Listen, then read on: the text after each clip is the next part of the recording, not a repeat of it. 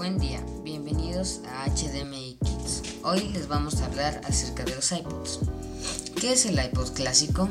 El iPod clásico fue un reproductor portátil de multimedia, diseñado y comercializado por Apple. Fue retirado el 9 de septiembre de 2014 del mercado estadounidense en primera instancia tras el lanzamiento del iPhone 6 y del iPhone Plus. Su navegación era a través de una rueda de desplazamiento. Su capacidad era de hasta 5 hasta 10 GB.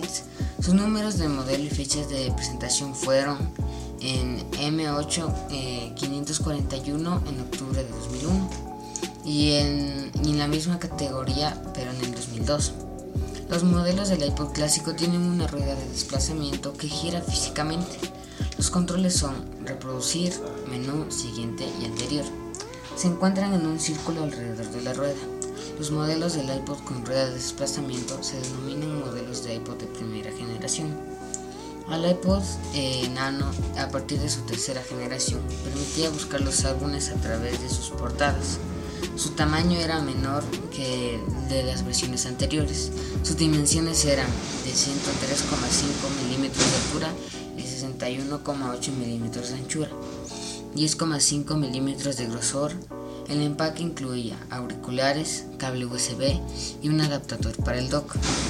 En el iPod clásico podías llevar hasta 40.000 canciones, 200 horas de video o 25.000 fotos. El iPod clásico fue un reproductor portátil multimedia diseñado como comercializado por Apple. Yo voy a hablar sobre el peor iPod. El peor iPod considerado y menos utilizado es el iPod Shuffle. Este iPod ha sido bastante criticado y recibe eh, el puesto del peor iPod debido a varias quejas mencionadas por el público.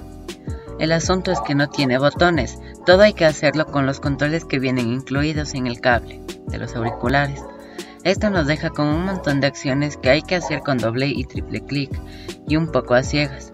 Esta interfaz confusa fue difícil de comprender y utilizar por completo para muchos usuarios. Es muy lento en la transferencia de archivos y la energía de la batería disminuyó considerablemente con respecto a otros modelos iPod. Algo que se tiene que tomar en cuenta es el diseño. Cuenta con un diseño muy aburrido comparado con otros modelos, lo que, que provocó que no llame la atención eh, del público. Y en muchas encuestas realizadas el iPod Shuffle siempre quedaba de último puesto, por lo que queda claro el nombre con el que fue otorgado este iPod. Bueno, y ahora vamos a hablar acerca del iPod Touch, el último modelo que ha sacado iPod de su larga y extensa eh, línea de iPod. Bueno, el iPod Touch ahora ofrece hasta 256 GB de almacenamiento para que puedas guardar más canciones que nunca. También incluye un chip A10 Fusion el iPod Touch te ofrece una gran experiencia de juego. La acción es más fluida, los detalles son más nítidos y todo se siente mucho más real. Pero hablemos de qué es el chip A10 Fusion. El chip A10 Fusion ofrece un rendimiento hasta dos veces más rápido y gráficos de tres veces mejores, sin disminuir la duración de la batería de nuestro iPod Touch. Con él puedes disfrutar de juegos y apps de realidad aumentada y todo se siente más rápido y fluido. Muchas gracias.